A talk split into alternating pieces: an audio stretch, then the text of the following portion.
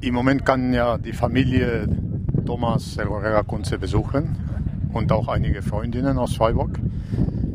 Und die letzten Besuche haben endlich stattgefunden ohne Trennscheibe, was sehr schön ist.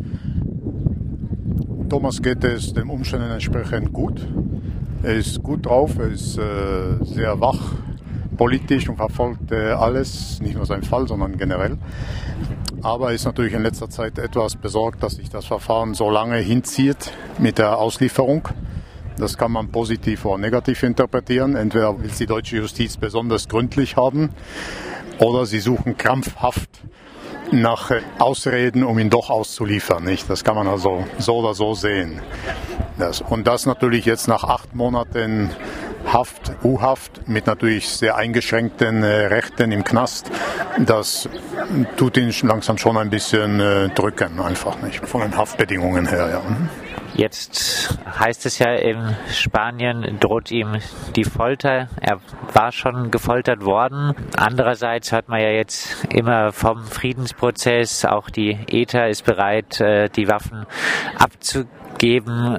Ist die Lage im Baskenland wirklich noch so, dass ihm bei der Auslieferung nach Spanien Folter drohen würde? Nein, das direkt nicht. Erstmals geht es ja sowieso um die Auslieferung nach Frankreich. Äh, weil Frankreich hat das Gesuch gestellt um Auslieferung und dort nimmt dann Deutschland eine Art Garantenstatus ein und im Prinzip darf es nicht sofort eine Folgeauslieferung geben nach Spanien. Das ist mal ein Punkt. Und der zweite Punkt ist, seit circa zehn Jahren werden Ausgelieferte aus Frankreich in Spanien nicht mehr gefoltert. Andere schon. Folter ist nach wie vor leider ein sehr übles Thema im spanischen Staat. Aber äh, da Frankreich mal verurteilt wurde vom Europäischen Gerichtshof, dass Ausgelieferte nachher gefoltert wurden, haben das die Spanier jetzt sein gelassen. Also direkte Folter wird dem nicht droht, Misshandlungen möglicherweise schon.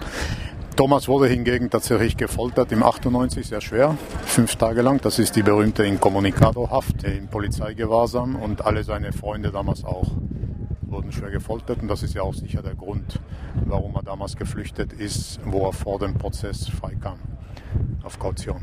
Ist Thomas einer von wenigen Gefangenen im Baskenland oder gibt es da immer noch zahlreiche? Die meisten politischen Gefangenen, die in den Gefängnissen sind. Das waren vor einigen Jahren noch gegen 800. Heutzutage sind es vielleicht sind es etwas über 400 noch im spanischen und französischen Staat. Die meisten von den Gefangenen haben sicher nie etwas mit, mit der bewaffneten Organisation zu tun gehabt. Das sind wirklich Leute, die sich politisch engagiert haben.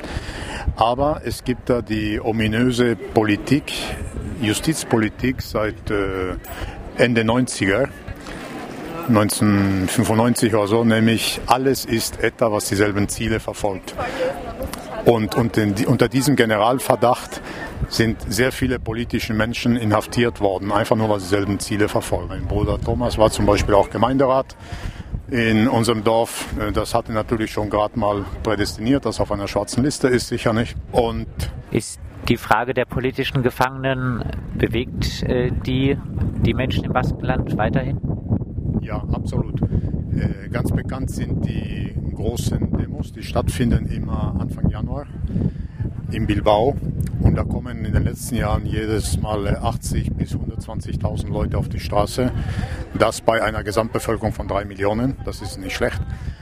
Und äh, das ist definitiv auch dann überparteilich. Da ist nicht nur die baskische Linke, die auf die Straße geht, das ginge gar nicht. Das sind erheblich mehr Leute, die auf die Straße gehen.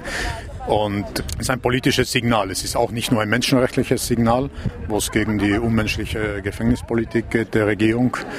Es ist auch wirklich eine, ein politisches Zeichen der ganzen Menschen gegen die Repression, gegen die äh, Bevormundung und für die Freiheit natürlich der Gefangenen auch ganz aktiv. Gegen die äh, Bevormundung für die Freiheit der Gefangenen. Ich hatte gesagt, es heißt jetzt immer vom Entspannung, vom Friedensprozess im Baskenland ist äh, die Rede. Wie würdest du die aktuelle politische Lage auch rund um den Unabhängigkeitskampf im Baskenland zusammenfassen? Das ist meine persönliche Meinung jetzt natürlich. Ich spreche hier für niemanden, das ist klar. Aber die meisten Leute im Baskenland, sehr viele wenigstens, die werden eine ähnliche Meinung haben. Das ist sicher heutzutage ein dringendes Bedürfnis da, in eine Situation zu kommen, die wieder demokratischer ist als äh, Staat insgesamt für ganz Spanien, aber dann auch natürlich fürs Baskenland wo alle die Rechte ausüben können, die sie haben. Wir dürfen nicht vergessen, viele Jahre lang waren baskische Parteien verboten und so weiter und so fort. Nicht? Und dass man in diesem Rahmen nachher, wenn wirklich Demokratie herrscht, dass man dann nachher weiterhin für unsere Ziele, natürlich für eine pluralistische, aber deutlich progressive linke Gesellschaft kämpfen wird, natürlich mit den Mitteln, wie sie in einer normalen Gesellschaft möglich sind. Nicht? Das ist sicher ein Anliegen von sehr vielen Menschen. Und dahin zielt eigentlich auch der leider bis jetzt sehr einseitige Friedensprozess, der damit begann, dass nach vielen Diskussionen in der baskischen Linken seit 2009 und vor allem seit 2011, seit dem definitiven Waffenstillstand und äh, nach der Erklärung der ETA, dass sie keinen bewaffneten Kampf mehr ausführt, Seitdem ist vieles in Gang gekommen. Auch der Rückhalt der baskischen Linke ist deutlich größer geworden, ganz klar. Und auch international haben sich jetzt angefangen, Akteure einzusetzen. Und zwar sehr bekannte Akteure, die vor allem in Friedensprozessen in Irland oder in Südafrika aktiv waren. Und im Moment ist leider die Situation so, dass nach vier Jahren immer noch die spanische erzkonservative nationalistische Regierung vom PP, die Postfrankisten, dass diese immer noch einfach blockieren und überhaupt jegliche Art von Gespräche ablehnen. Und es ist bekannt, man muss einen Dialog führen. Alle müssen einen Dialog führen und sich dann einigen auf eine Lösung. Nicht? Und es wird natürlich gehofft, dass jetzt in den kommenden Wahlen und so weiter sich das Ganze ein bisschen verbessert. Und es wächst eine neue Generation ran, auch in ganz Spanien, an politischen Leuten und überhaupt in der Bevölkerung, die endlich den Konflikt hinter sich lassen wollen. Die Frage der Unabhängigkeit ist eine hochpolitische Frage, auch äh, über das Baskenland hinaus. Äh, Im Friedensprozess mischen sich, äh, hast du jetzt gesagt, viele Akteure auch international ein. Welche Bedeutung hat denn jetzt die Frage einer möglichen Auslieferung von Thomas in politischer Hinsicht? Er soll nach Frankreich überstellt werden. Frankreich hat einen internationalen Haftbefehl erlassen wegen äh, gefälschten Papieren, glaube ich, erstmal. Das Ganze spielt sich ja auch im politischen Raum ab. Welche Bedeutung hat ja. diese mögliche Auslieferung?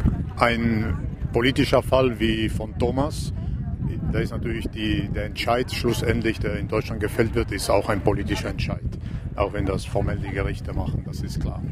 Das steht in einem Gesamtzusammenhang. Und hier ist natürlich sehr zu hoffen, dass deutsche Instanzen sich überlegen, was für eine Rolle können sie spielen, eher friedensfördernd oder die spanische erzkonservative Regierung unterstützend ob das auf lange Dauer etwas bringt oder ob sie lieber ein Zeichen setzen wollen, dass sie auch Rechtsstaatlichkeit unterstützen und somit sagen, dass in so einem Fall wie von Thomas gibt es keine realen Gründe für eine Auslieferung.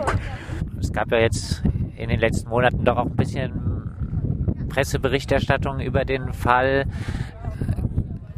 Gibt es ein Verhalten der äh, deutschen Politik, vielleicht auch der baden-württembergischen äh, Politik zum Fall? Also ich denke, es gibt ein Interesse in bestimmten Kreisen in Deutschland.